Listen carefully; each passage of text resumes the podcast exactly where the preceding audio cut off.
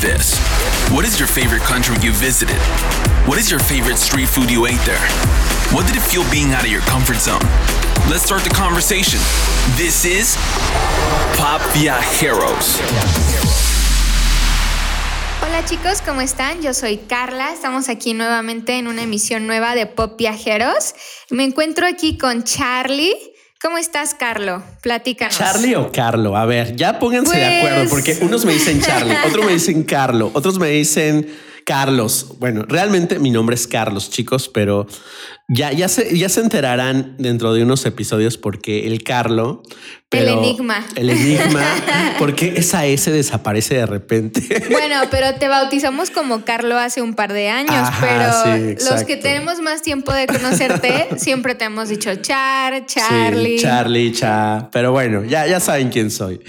¿Cómo estás, Carlita? Muy bien, muy contenta de estar aquí otra vez. Sí, oye, qué buen programa el pasado, ¿eh? Donde supimos un poco más de tu vida, de tus aventuras de viajeras. las patuaventuras. Las patoaventuras. Oye, ahora le toca a otro locutor. Ahora que ustedes ya conocen, chicos, el buen Ismael Gutiérrez, ¿verdad? Sí, sí, sí. Sí, ahora sí, sí, ahora, ahora sí, sí. dijimos el apellido correcto. Sí, porque ya me pusieron nombre artístico ya te por pusieron ahí. Carlita Díaz. no, es, es Carla García. ¿eh? Carla García. Isma, ¿cómo estás el día de hoy? Ahora eres el invitado, nuestro pop viajero que nos contará, eh, pues, cómo se volvió, ¿no? El viajero como todos nuestros invitados. ¿Cómo estás? ¿Qué tal, chicos? Muy bien. La verdad que bastante emocionado de contar un poco las anécdotas y pues todo lo que se ha podido vivir, ¿no? Bastante entusiasmado, pero igual que Carlita, se siente raro estar del otro lado. Eh, y pues a ver, esperemos y salga muy bien. Claro que sí. Se, se trata de que ahora nos conozcan, chicos, porque, bueno, ya saben que hemos estado en estas dos temporadas trayéndoles este, pues, gente muy interesante que nos comparte sus experiencias de vida en el mundo. Y pues ahora queríamos que nos conocieran un poquito más a nosotros. Y bueno, vamos a, a- a presentarlo empezando con, con su background, Carlita. ¿Quieres empezar? Claro, a ver, platícanos un poquito de tu familia, un poquito de tu infancia. ¿Qui- ¿Quién eres? Pues mira, primero, yo, ¿qué te comento de mi vida, Carlita? Solamente somos dos hermanos, pero está muy chistoso porque nos llevamos 10 años entre uno y otro. Entonces, pues ya verás, ¿no? El niño de 10 años con un niño recién nacido, pues no es una muy buena combinación. Pero, pues, ¿qué soy yo? ¿Qué te Eres el comento? chiquito. Sí, soy el pilón, casi El pilón. el pilón, El bebé de literalmente. la casa. Ya mi hermana está casada, saludos a mi hermana, pero ¿qué te comento de, mi- de mi infancia? Pues siempre fui un niño muy imperactivo. Un niño era muy conocido por ser cabezón, que a la fecha lo soy un poquito. cabezón, un poquito flaco, imperactivo, a más no poder. Pobre mi mamá, no sé cómo me aguantó. La traje de aquí para allá todo el tiempo. Todo el tiempo. Ok, qué interesante. O sea, ¿naciste aquí en Querétaro? Sí, yo nací aquí en Querétaro, pero toda mi familia es de diferentes lados. Mi papá es de Torreón y mi mamá es de la Ciudad de México. Y pues mi hermana también nació en la Ciudad de México, pero yo soy queretano. Querétano. ¿Y cuántos años tienes, Isma? Tengo 20 años. Es, es, ay, es un pollo, o sea, apenas le están saliendo este, pelos en la cara. No, no, tiene bastantes porque es muy barbón, Isma. De hecho, aparenta una edad mayor, ¿sí o no? Cuando lo conocimos y nos dijo su edad, estábamos así como. No, pero es que impactados. aparte, o sea, eres como, como, pues supongo que maduro, no sé, no te conozco mucho en muchas áreas, pero como platicamos y todo, o sea, todos nosotros pues ya somos un poquito más grandes. Poquito nada más. Más tantito. Entonces, pero, y a veces no sé, como los chavitos así de 18, 19, 20, cuando te conocimos, Ajá. pues son más pubertos, ¿no? Como que no Sí. puedes llevar una conversación así como muy padre con ellos. Como más madura o más Ajá. profunda. Sí, y pues Isma no aparenta su edad, o sea, No. en ese sentido. Sí, eh, y aparte, pues mentalmente es, es muy maduro. ¿Sabes qué? Yo creo, no sé si tú creas en, en la reencarnación, pero yo creo que este chico, este chico ya trae unas vidas arrastrando Pues por ahí. mira, yo no creo mucho en esas cosas, pero yo sé que tú eres muy creyente y tú sientes que tú eres un antiguo rey Eh, em- japonés. Emperador japonés. por mi relación tóxica con Japón, que luego les voy a platicar. Pero sí, bueno, es que me sorprende, o sea, la madurez que tienes a tan corta edad, todo lo que has hecho, ahorita nos vas a platicar, los viajes que has hecho, que has tenido. Y este, a ver, venos platicando un poco de cómo empezaste a, salir de la zona de confort. Pues empecé a salir de la zona de confort primero como a todo a pequeña escala, yéndome a, a otros estados y todo. Me tocó lamentablemente irme desde los 10 años a viajar solito. A diferentes estados casi recorrí toda la República, me faltó nada más el norte, pero todo lo que es desde Sinaloa para abajo ya lo recorrí. Entonces, ¿Pero tú solito a los 10 años o cómo? eh, es que haz de cuenta, jugaba antes básquetbol, entonces en los torneos, los típicos juegos, ¿no? Ah, que te vas de viaje y todo esto, pues yo era el niño mocoso que lo pegaban con una mamá que no era la suya para irse a viajar.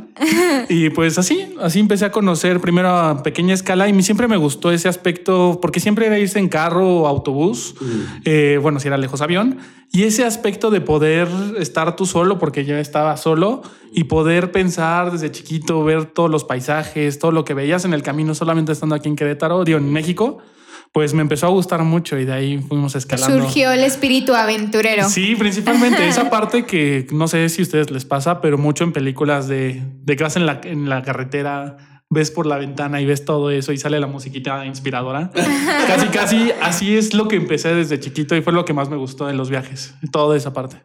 Ok, ¿y cuándo saliste de México por primera vez? ¿A dónde te fuiste eh, al extranjero? Pues mi primer viaje al extranjero y también fue solo, en el sentido de que no iba con nadie de mi familia, fue a, bueno, fue un muy buen viaje, fue a los 17 años y fue a Israel. Fue el primer viaje que hice solo, completamente solo y... ¿Cuántos años tenías? 17 años. 17, wow. 17 años a Israel, un poco, casi Israel. casi al lado, muy cerca de Irak. Mi mamá estaba un poco miedosa en ese momento. Preocupada. Preocupada, Sí. pero pues ahí hubo alguien que nos aventó y nos dijo, ¿sabes qué? Vente, vámonos. A ver, cuéntanos más detalles. ¿Cómo te dejaron para empezar? O sea, e- está padre dejar al, al niño irse que al, al torneo de soccer aquí a, Michoacán, a Guanajuato. Oye, pero ya dejarlo ir hasta Al otro lado del mundo y luego en una zona de guerra.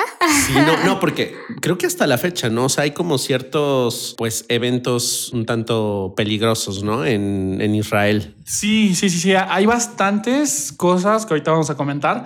Y ahorita lo que les voy a comentar es todavía más chistoso. Yo me fui justamente el mes en el que Donald Trump había dicho que para Estados Unidos la sede de Israel no estaba en Tel Aviv, sino en Jerusalén. Y fue cuando todo se puso loco, estaban cambiando la embajada y pues todavía las cosas se pusieron más tensas para ir, ¿no? Eh, ¿Cómo fue? Me fui con varias personas a este viaje. Y pues no sé, la verdad es que no sé cómo a la fecha mi mamá me dejó. Eh, es que sí, o sea, te pones a verlo de en retrospectiva y pues está cerca de Irak. O sea, yo principalmente lo que tenía miedo era Irak, ¿no? Que está súper Claro. cerquita y, y pues es zona de guerra, ¿no? En todo el tiempo. Pero obviamente antes de irnos nos explicaron que la zona a la que íbamos, pues no había tan, tan violencia en ese sentido, sino que estaba concentrada en una parte de Israel. Y Ok. pues eso calmó a, los, a mi papá. A ver, Y- cuéntales a los viajeros si quieren ir a Israel, ¿a dónde tiene que llegar uno primero? A la capital, que es Tel Aviv, creo. Sí, pues mira, yo lo que hice, yo llegué primero a la Ciudad de México, empezamos con todo ese viaje y normalmente yo no, bueno, no, no, no he visto vuelos directos hacia Israel. Yo tuve que hacer una escala en París y de París ya llegué a, a Israel. Llegas directamente a la capital de Tel Aviv, que está, es, es costa, entonces pues no hay tanto problema. Tel Aviv es muy conocido por, pues, por sus fiestas, la verdad. No tuve la fortuna de ir a ninguna por mi edad, pero Los raves, ¿no? sí, Los sí. famosos raves. Sí, muy, muy conocidos, pero la parte más importante de Israel está concentrada en el norte y en la parte como este de, de la zona. Si te vas a la parte sur oeste, a esa zona es donde sí está un poquito más peligroso. Eh, ahí sí no están como bardeados, pero sí hay una zona más de guerra o toque de queda. Pero toda la parte norte y, y este de la zona Más de Israel es más turístico. Casi no se meten en esa zona. Claro. Oye, pero ¿cómo fue esto? ¿Te fuiste tú solito con unos amigos o fue un viaje escolar o Pues mira, a través fue- de una agencia? Fue un poco de todo. Fue con la escuela, pero al mismo tiempo fue con amigos, pero al mismo tiempo fue con una agencia. O sea, entonces fueron como las tres cosas en combinación. Sí, me fui con varios amigos de la escuela y fue un viaje muy padre porque éramos 50 muchachotes. Eh, todos a Israel, entonces ya sabrás cómo se puso la cosa ya. O sea, muy... Oye, pero ¿por qué Israel? O sea, de todos los países a donde puedes ir, ¿por, por qué Israel? Porque pues yo estudié en una escuela católica. Entonces, pues por todo esto de que es la escuela católica y así pues hacían peregrinaciones a Israel, ¿no? Ah, y pues de ahí salió como esa idea de... La espinita. Sí, exactamente. Aparte fuimos la primera generación en ir a este viaje. Entonces era, chamacos, ustedes son prueba y error, a ver qué, cómo nos A va, ver ¿no? qué pasa. Sí, sí, sí. Fue de esa forma como nos fuimos. Ah, qué interesante. Oye, y bueno, pues es muy conocido por ser eh, la Tierra Santa, ¿no? Donde anduvo Jesucristo, bueno, todos estos lugares emblemáticos que, es- que están en la Biblia. ¿Los visitaste? Cuéntanos un poco más. ¿Cómo fue el viaje? Pues mira, la verdad ha sido de los mejores viajes de mi vida. Si me dicen viaje a todo el mundo viaja de nuevo a Israel, sí la, sí la estaría pensando bastante. Yo visité todo desde las cosas más comunes, que bueno, no comunes, pero más conocidas como es Belén, donde nació Cristo. Fui a Jerusalén, fui a Cafarnaún, fui al Monte de las Transfiguraciones, fui a muchísimos lados, Magdala y, y diferentes lugares, el Mar Muerto, al río Jordán. Todos estos lugares que la verdad son míticos, que desde hace milenios se escuchan y que a la fecha están unas vistas increíbles y una naturaleza, ¿qué les digo? Y se siente una vibra distinta. No sé si ustedes como creen en eso, pero la vibra es muy distinta. Ves todo de una forma, no sé cómo, o sea, no creo que no hay forma de cómo explicarlo. Vivir ahí, todo lo que viví, no creo poderlo vivir en otro lado. Es muy complicado, yo creo. Oye, cuéntanos del Mar Muerto. ¿Por qué, ¿Por qué le llaman el Mar Muerto? Eso es muy interesante, por viajeros, escuchen. Pues miren, justamente eso, eso que sí fue de las últimas paradas que hice en el viaje. Recomendación: si van al Mar Muerto, no se rasuren la barba, niñas, no se rasuren las piernas. Háganlo tres días antes. Yo me rasuré un día antes la barba. No, o sea, lo peor que te La puede sal. pasar, como el Mar Muerto se llama Mar Muerto porque tiene can- una cantidad de sal enorme, lo que hace que el agua se vuelva más densa, por lo que tú flotas, o sea, sin problema. Pero ¿cuál es el problema? Que como es, se los juro chicos, es demasiado salada, o sea, muy, muy salada. No puedes meter los ojos porque empiezas a llorar y no puedes quitártelo. Y como estaba, yo me rasuré en la mañana. Pues no, Los no, poros me ardió así. de una forma. Se estaban cosiendo, mi, mi cara estaba cosiéndose. La, la mejor exfoliación que uno se puede hacer es en el Mar Muerto. Sí, no, horrible. ¿eh? No, y sabes qué es lo peor. Uno bien piensa que es como muy bonito, playa, y la verdad es que no es fango. Es fango, se siente como fangoso. Entonces tú lo que menos quieres es caerte y que tu cara toque el agua porque ya valiste, ¿no? Pero está horrible porque vas caminando y es como arena, la sientes, no sé, como arena movediza donde de repente vas pisando y un pie se te hunde por completo. Se te hunde por completo y tú ahí te tienes que estar como equilibrando para que no te caigas hasta llegar a la parte donde pasaste la zona de fango, ya está más alto y ya puedes estar ahí normal. Pero que les digo, fácil son como 50 metros. O sea que tienes que hacer ese, esa caminata. Es, es una odisea hacerla, la verdad. Yo la hice como tres veces y las tres veces tuve miedo. Bueno, chicos, si van al mar muerto, no se rasuren, ya saben, en la Sí, mañana. no. y sí, la verdad es que fue el mar muerto a mí me encantó porque están las típicas fotos. Yo sí me puse a ver antes el típico que se ponía con el, con el periódico y muchas cosas. Y la verdad es que sí, sí es cierto. O sea, ¿Cómo con el periódico? A o ver, sea, yo no con- sé. Con el periódico, o sea, como acostado. Ajá. Con el periódico leyéndolo es una foto muy típica que todos se toman en el mar muerto, porque literalmente es como, no sé, con las puras pompis, por así decirlo, de estar Como si estuvieras sentado en el agua, ¿no? Ándale, sí. Ah, Ándale, sí, sí, sí. Y, y yo veía esas fotos y decía, o sea, de verdad sí se puede hacer. Ajá. Y literal, o sea, sí lo puedes hacer. Tú te puedes poner como un, de cualquier forma, no te, no, no te hundes, o sea, es No imposible. te hundes, wow. O sea, no puedes. Hasta meter tu cara te cuesta porque sale muy rápido. Interesante. Sí. No es mi hit, fíjate. No sé si, si Tú nunca iría has ido, ¿verdad? Pronto. No, fíjate que sí me falta como esa zona del. Es mediterráneo, es este. Pues ya un poco lo, lo, lo oriental, ¿no? Pero este no, no me llama. No sé. No te llama ¿A la ti sí te llama? A mí sí. A ver, ¿por qué? Sí, bueno, pues porque ya saben chicos que yo estudié teología. Ajá. De hecho, era una idea que teníamos mis compañeros y yo, así de que cuando nos graduáramos, pues irnos a Israel, así como a ver, ¿dónde pisó Jesús? Por favor. Ajá. Así de aquí, mira, y esto dice. y sí, este es un lugar que definitivamente me gustaría visitar. Y pues sí, qué padre. A ver, ¿y qué otros lugares visitaste? ¿Hiciste como este recorrido donde Jesús nació, creció, fue crucificado, fue resucitado, etcétera? Sí, estuve en todas las. Desde que nació. De hecho, fui a lugares Al donde mon- ni siquiera. ¿Cómo se llama este el muro de los Eh, lamentos? sí, el muro de los lamentos. Pero de hecho fui a lugares a los que ni siquiera Jesús había ido. Eh, ¿En qué sentido? Por ejemplo, no sé si ustedes sabían, a los que leen la Biblia y todo esto, eh, Juan el Bautista. Muchos no saben, pero. Juan el Bautista era primo de Jesús. Sí. Eh, fuimos primero a conocer toda la vida desde antes, ¿no? ¿Quién la preparó? En el sentido de dónde nació Juan el Bautista. Fuimos al lugar, su mamá era jorobada. y te cuentan toda la historia, ¿no? Toda, toda, Padrísimo. toda la historia. La verdad es que está muy padre. Yo fui con un guía que lo daba en español, gracias a Dios. Eh, sí, no se les entiende nada. ¿Y qué lugares? Mira, primero que visité. Visité Nazaret. Nazaret, eh, ahí que les digo, llegué a las dos, digamos como a las dos de la mañana y eso es real. Cualquier árabe te puede vender lo que sea y son unos masters haciendo eso. Porque yo llegué con mucha hambre y les dije a mis amigos, oye, pues vamos por algo, ¿no? Un taco, un algo, ¿no? Que se come ya como kebab, ¿no? Eh, kebab, no, sí, es parecido, pero se llama shawarma. Ah. Shawarma, Shawarma. shawarma. Está chiste. Es, lo, es exactamente lo ¿Qué mismo, son pero. como tacos? Es un taco kebab. burrito, sí, un taco burrito. Ajá. Y, estaba muy chistoso porque veníamos de París, entonces eh, en Israel tienen una moneda que se llama shekel, pero también sí te manejan euro y dólar. Pero les digo, o sea, son súper listos los árabes. Llegamos al lugar, al puesto de los shawarmas y yo preguntando, no, pues cuántos en dólares. Y veías ahí al árabe sacando su calculadora y haciéndolo. no, pues son 8 dólares. Y yo, ah, ok. Y si son en euros, ¿cuánto es? Porque ya no voy a regresar ahorita a Europa, pues los gasto, ¿no? Hace la calculadora, se pone a hacer los cálculos y me dice 8 euros. Y dentro de mi cabeza dije, ah, pues sí, 8 está mejor, ¿no? Y pago con 8 euros.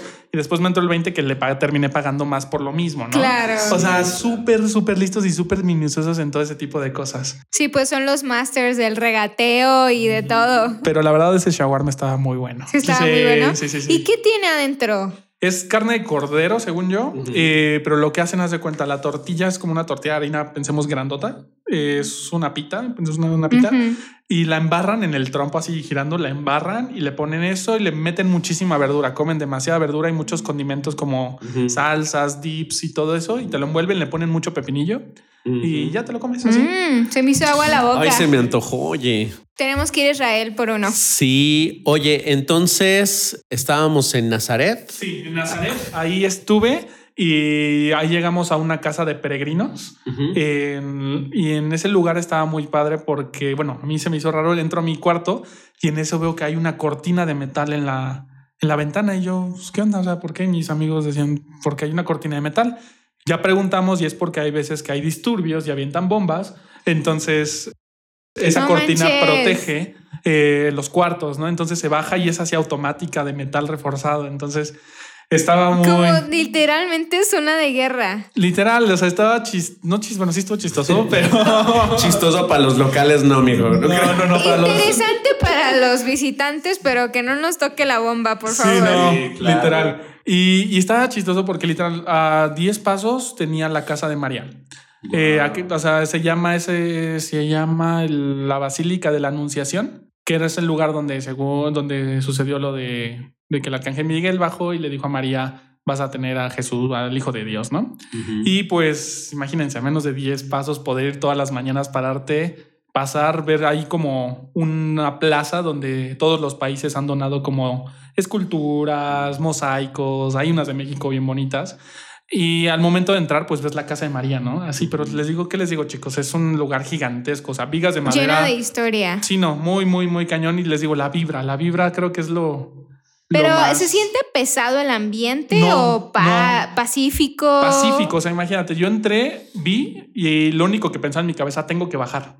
Tengo que bajar porque está como que hundido en forma hexagonal y tienes que bajar y está todo en piedra y, y, está muy padre, la verdad, muy bonito. Sí, es como un viaje en el tiempo, ¿no? Literalmente, porque de hecho hay una regulación en Israel en la cual la arquitectura tiene que ser con ciertos materiales y ciertos colores. O sea, no puedes como hacer. para conservar. Ah, exactamente, o sea, cierto tipo como de cantera y todo ese tipo de cosas, ¿no?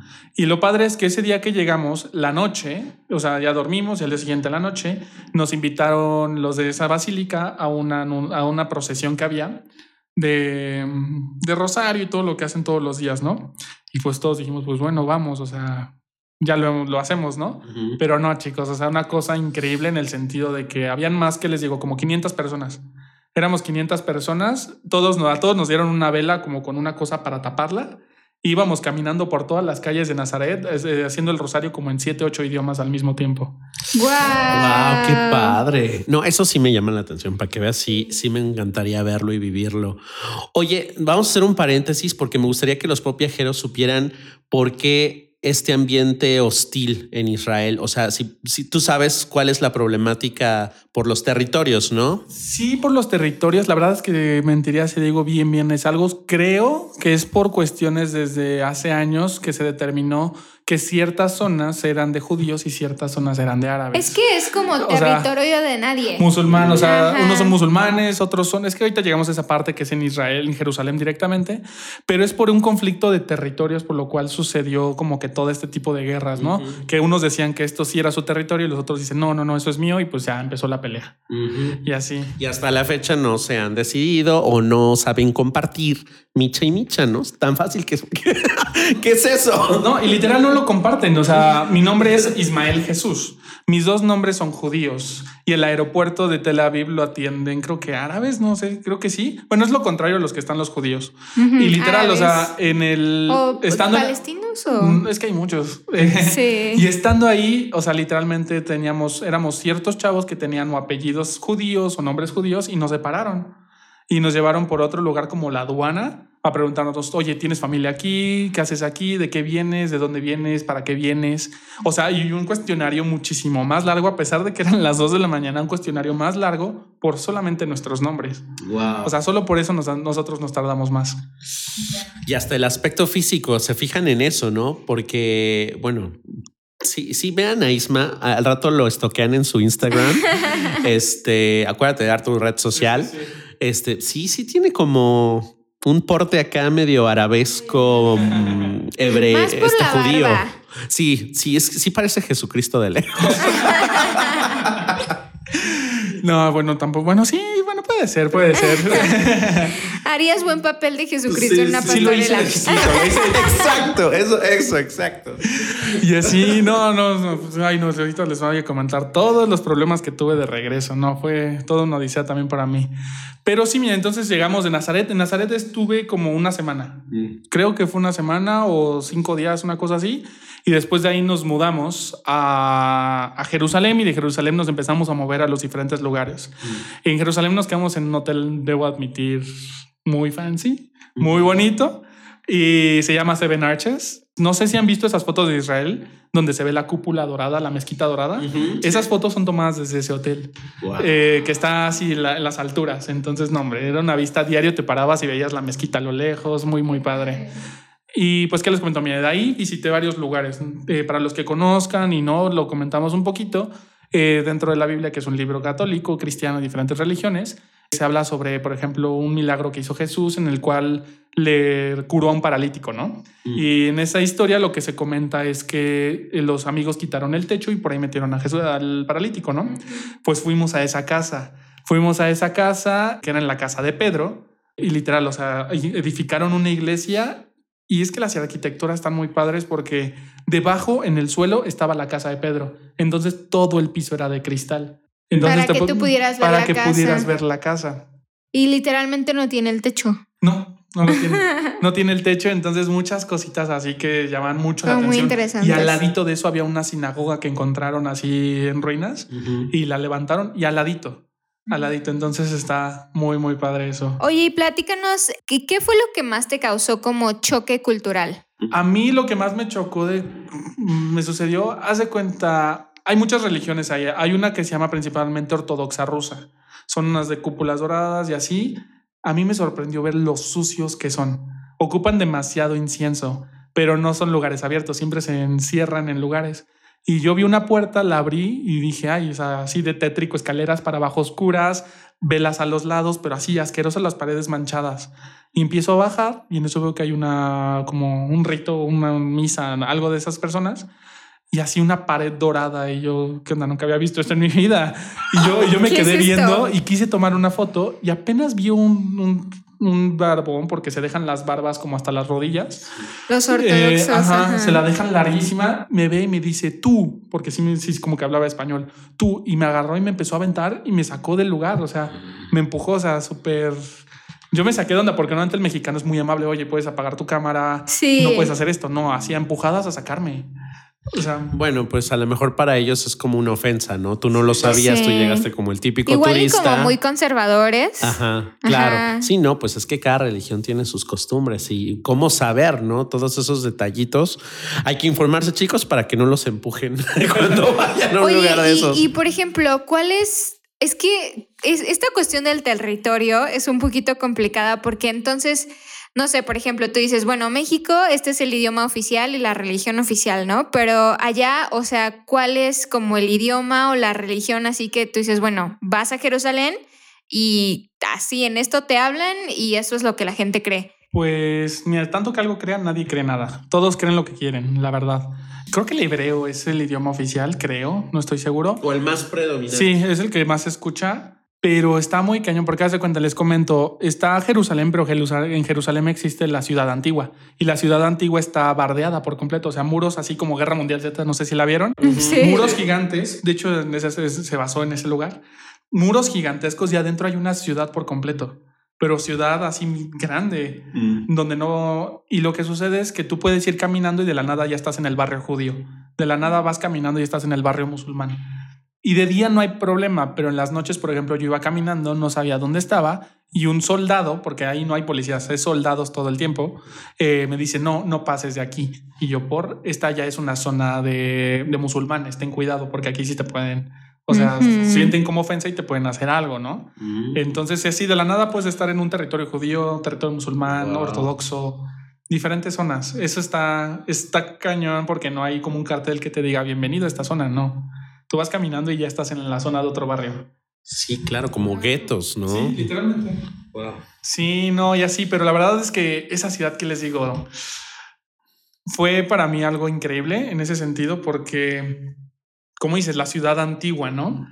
Y entras y es como entrar a otro mundo, o sea, una de las paredes tienen diferentes puertas y una de las puertas tiene historia por doquier, es de los países como que tienen más historia a lo largo del, del mundo, de la historia, perdón.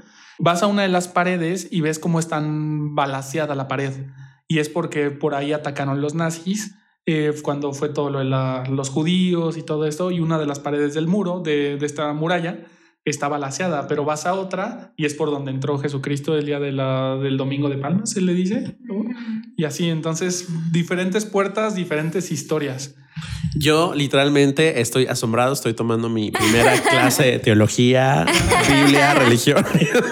No soy muy este, apegado a esto, pero es muy interesante saberlo. Y hablando de muros, ¿visitaste el muro de los lamentos?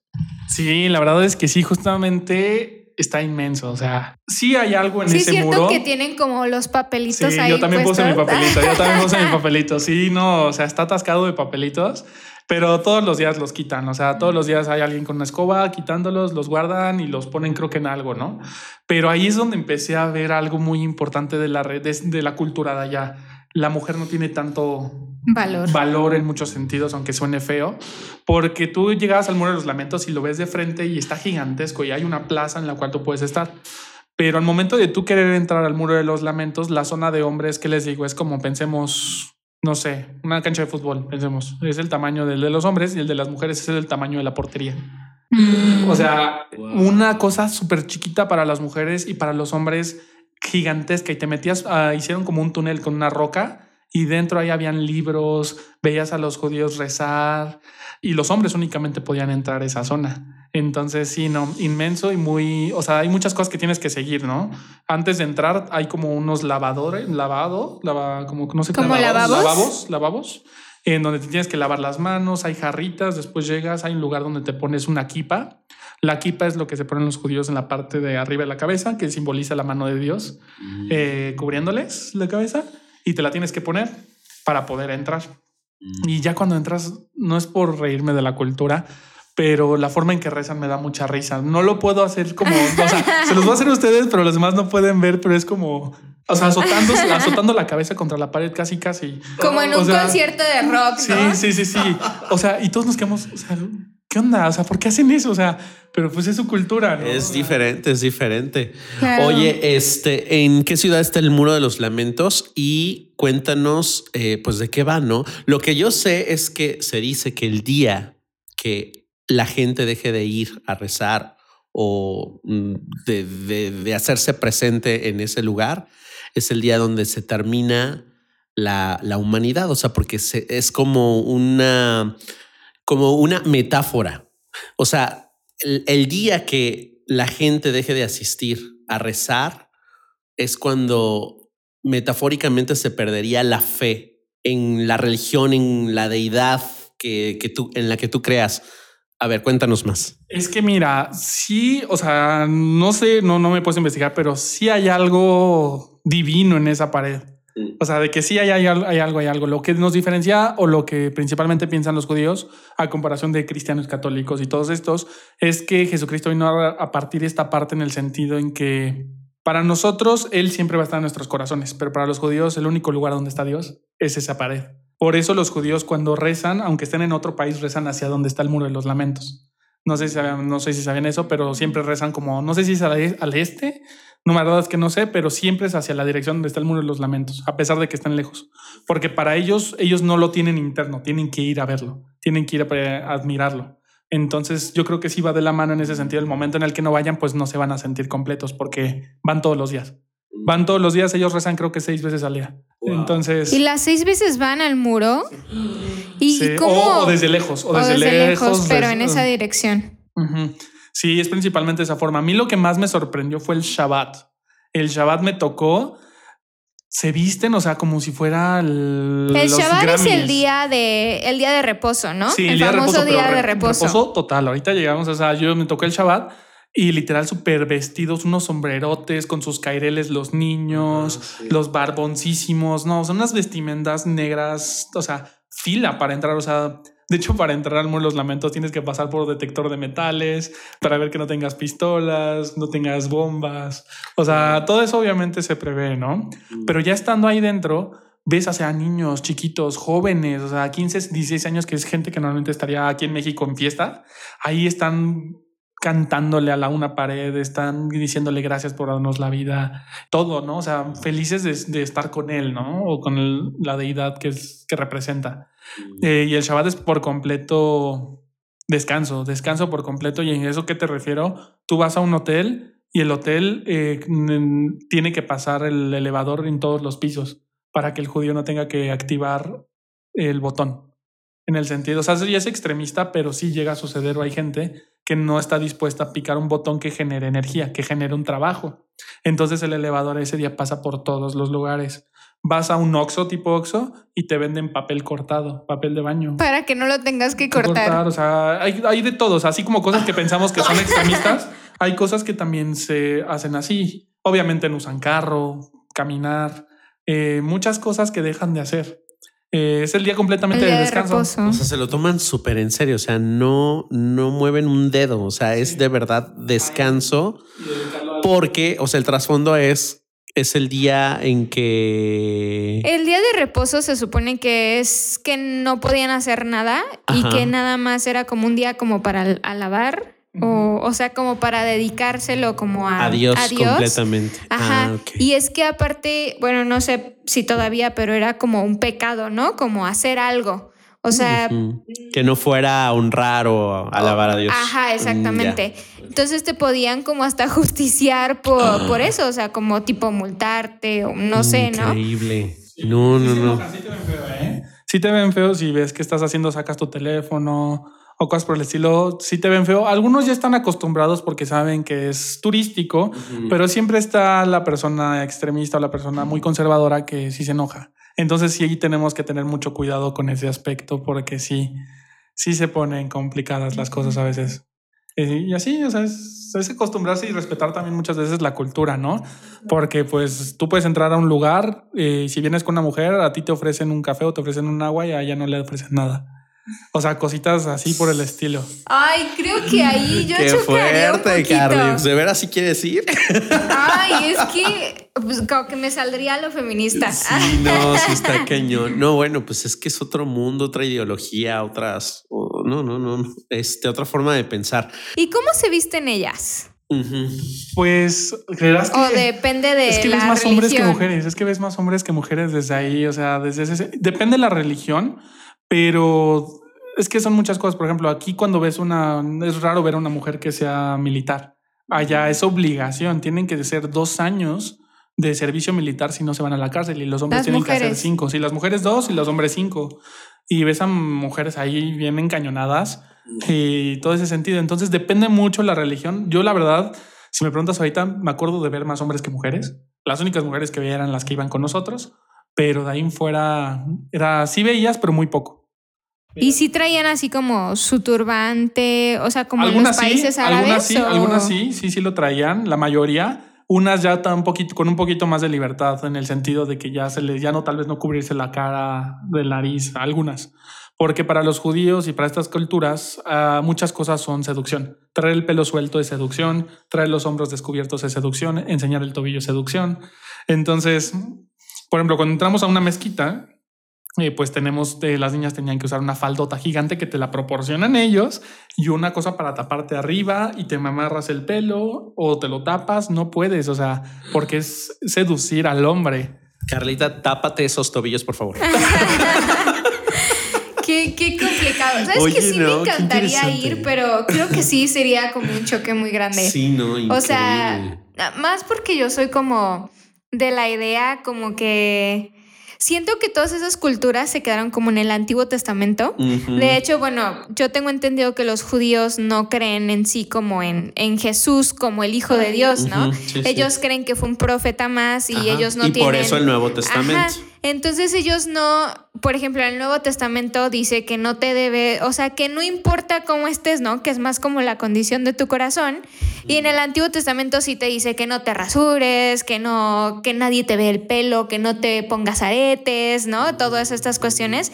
Y entonces como que a mí, como que siendo como, pues del lado como cristiano, más como la gracia, el Nuevo Testamento, Jesús acá, sí me causaría como muchísimo conflicto el hecho de que alguien me viera mal por tener el cabello largo, maquillarme. Claro, pero pues a la tierra que fueres. Haz lo que vieres. Sí, pues ni modo, así te toca hacer.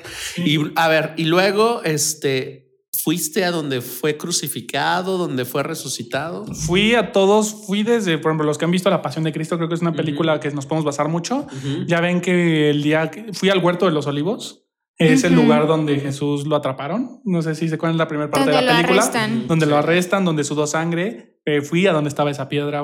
Hay olivos ahí de dos mil años. Entonces, wow. o sea, cosas muy locas, la verdad. Y eso de mi hotel estaba a 10 minutos, a lo mucho yo creo. Wow. Y, y, de ahí me fui al lugar donde, donde lo llevaron, ya ven que lo llevaron después a juzgar uh -huh. y lo dejaron en un calabozo. Fuimos a esa casa y después fuimos al lugar donde lo flagelaron y de ahí fuimos al Monte Calvario, que el Monte Calvario es donde lo, lo, crucificaron. lo crucificaron. Fuimos al Santo Sepulcro y todo eso está súper súper rápido. O sea, la verdad es que yo creo que todo ese recorrido, recorrido, lo haces en menos de 15 minutos, yo creo. O sea, sí está muy pegado el Monte Calvario y, el, y ¿cómo se dice? Y el Santo Sepulcro en menos de un minuto. O sea, está uno pegado al otro. Mm. Entonces, sí fui a todos esos lugares. Hay lugares que de hecho yo hice lo que se llama el Via Crucis o el Via Crucis. El Via Crucis. Eh, yo lo hice, pero justamente porque hay dilemas y problemas de territorio, tuvimos que hacer una parte del Via Crucis solamente en círculos porque no podemos entrar a esa zona con una cruz. Pero, ¿qué te digo? Hicimos el recorrido, empezamos ahí en el pretorio y así judíos veían la cruz y se tapaban. Se tapaban con un sombrero o había gente que tiraba agua al piso O habían personas que yo sí vi a lo lejos que sí escupían al piso. ¿Qué significa eh, tirar agua al piso? La verdad es que no sé, pero... Pero, o- no, la verdad no sé, pero cosas como que no aceptan ellos, ¿no? Porque, o sea, tú vas siguiendo el camino de Jesús, pero ellos no reconocen, pues. Ajá, digo, Ajá. un judío se tapa, se tapa con su sombrero o de yo no tengo que ver esto. O sea, hay cosas muy, muy así. Nosotros íbamos con una bocinota y a todo lo que haga con música y haciendo todo el recorrido y te das cuenta de que Cristo en su momento, pues también para la gente era mucha gente, él no era el hijo de Dios, para mucha gente era otro profeta. E igual se siente el sentido en que pasabas por mercados y uno se imagina que le abrieron paso, ¿no?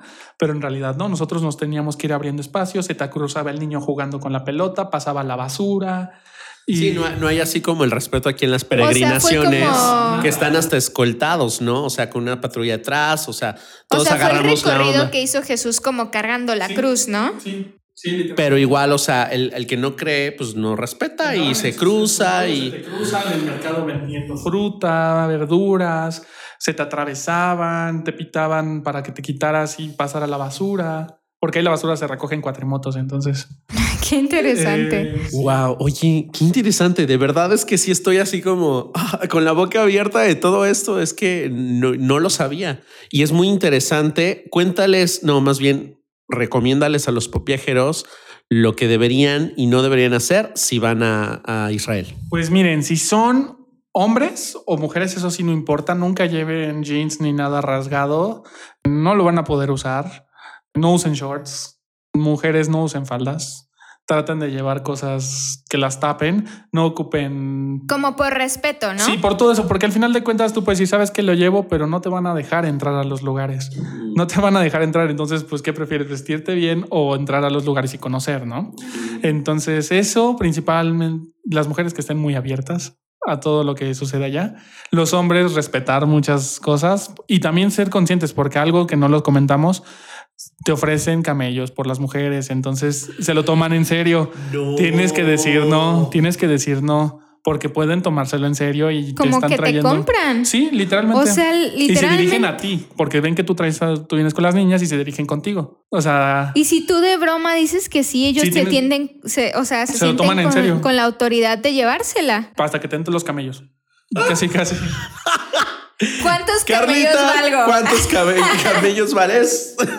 Sí me pasó, me pasó con una amiga. Veníamos caminando en la calle, un señor se nos acerca y nos dice, eh, un amigo y yo nos dice, "Oye, te doy ocho camellos por, tu- por tu mujer que traes. Y así nosotros, no, no, no, ya nos habían dicho que no lo hiciéramos. Sí.